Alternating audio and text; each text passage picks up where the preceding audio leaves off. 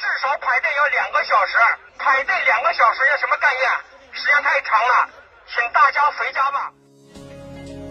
刚才听懂在说什么了吗？这是我们苏州的山塘街，保安在喇叭里面放着：“山塘街现在人太多了，要排队两个小时，赶紧回家吧。”这应该不是一个苏州本地的保安大叔，特别可爱。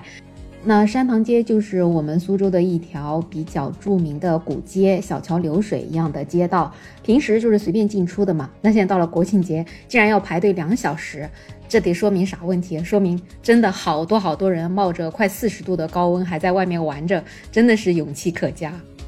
你好，我是梅乐。这个假期你是怎么过的呢？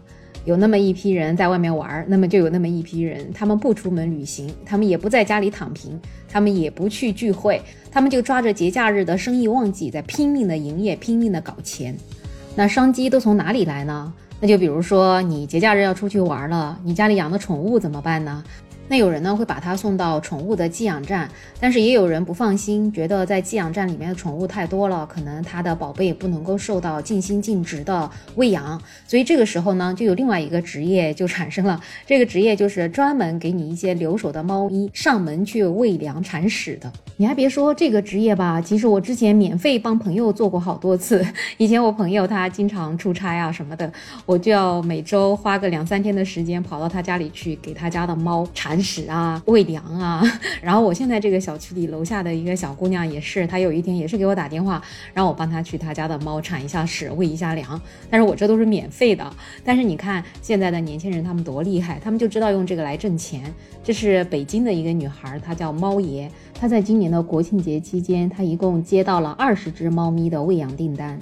其实他在去年的时候，他就已经开始接单了。他利用他的空闲时间，给那些主人出门在外的留守猫咪就提供上门服务，包括喂食、换水呀、清洁餐具啊、更换猫砂呀、陪玩啊。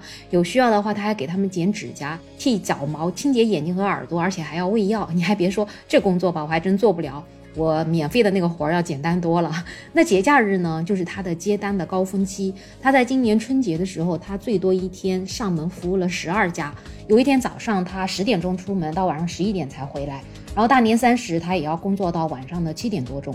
反正那个假期他就是安排的满满当当的。然后整个收入呢，也要将近八千块钱。那今年的这个国庆节呢，他因为接了二十只猫咪的喂养订单嘛，所以他大概能够挣到五千块钱左右。也就是七天，他就能够挣到五千块钱。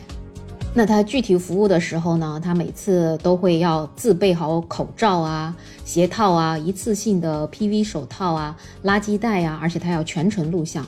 服务结束以后呢，还要再看一下全屋的状态，要看看猫粮啊、水碗啊、猫砂盆呢有没有都装好，客户家里的门窗有没有都关好，他要确保猫咪的安全。因为在这个服务的过程中，其实很容易有疏漏的，所以呢，他还是比较小心。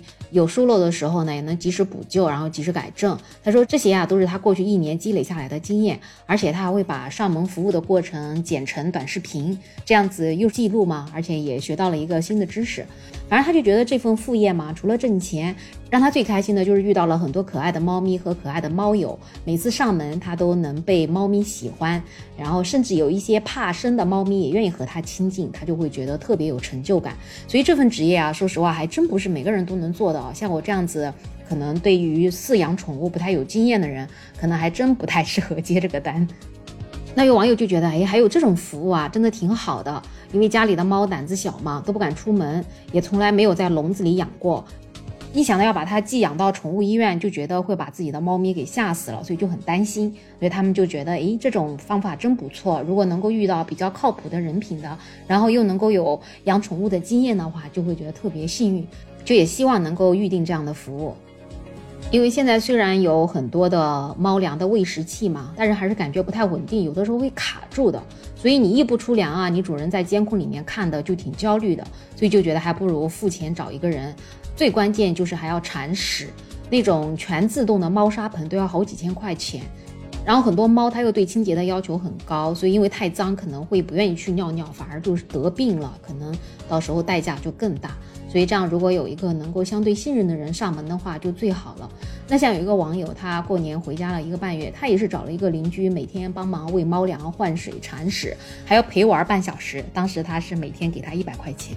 有网友看到这份工作也是很动心啊，觉得他是他的梦中情工，靠自己的努力挣钱，挣的又挺多的。而且又是自己很喜欢的工作，又不用朝九晚五，又不用看领导脸色，不用忍受和一些同事相处的痛苦。不过可惜啊，这个工作你收入不稳定，对吧？你其实也就是节假日的时候订单才比较多，平时嘛，大家基本上都在家，也不出门的。特别养了宠物的人家，很多人真的为了宠物都放弃了出门的机会。那除了喂猫的，还有帮忙遛狗的。那在浙江就有一个女孩子，她分享了她的视频嘛。他说他国庆节的时候想挣点零花钱，所以他就接了小区的遛狗服务。在那个视频里面，他就去了一家主人家去接单遛狗。这女孩刚开门的时候，那个狗狗就一直跟着她叫唤，大概叫了有十来分钟。后来这个女孩还是挺有办法的，她就尝试跟那个狗聊天儿，狗后来终于开始愿意和她握手了，所以才成功把她带出去了。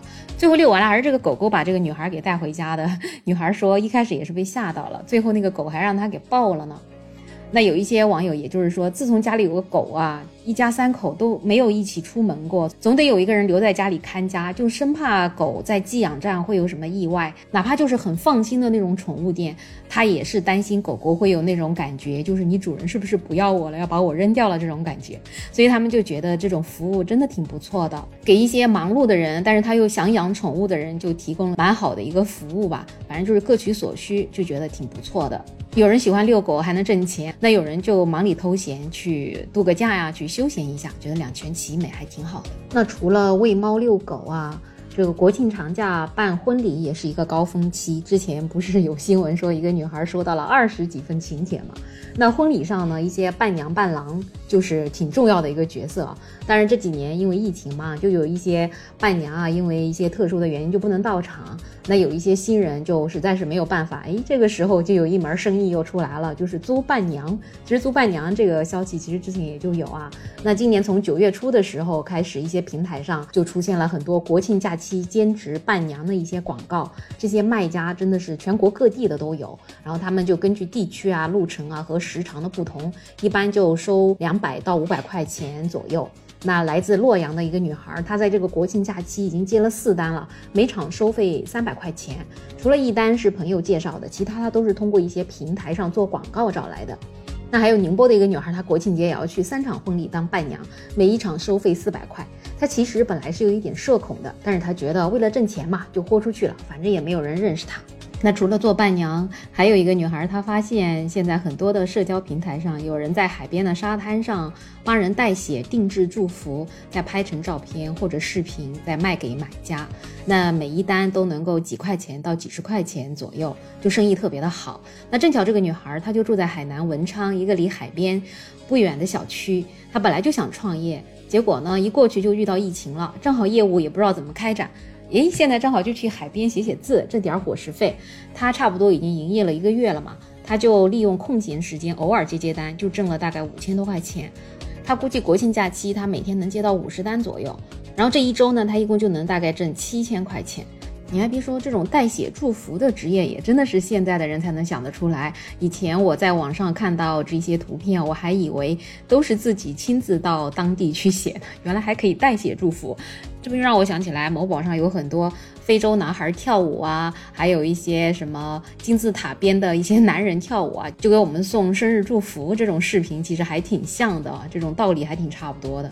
所以你看看。这个国庆节，有人玩得开心，有人挣钱也挣得开心哦。然后想想这些新工作啊，其实它的出现也挺奇妙的。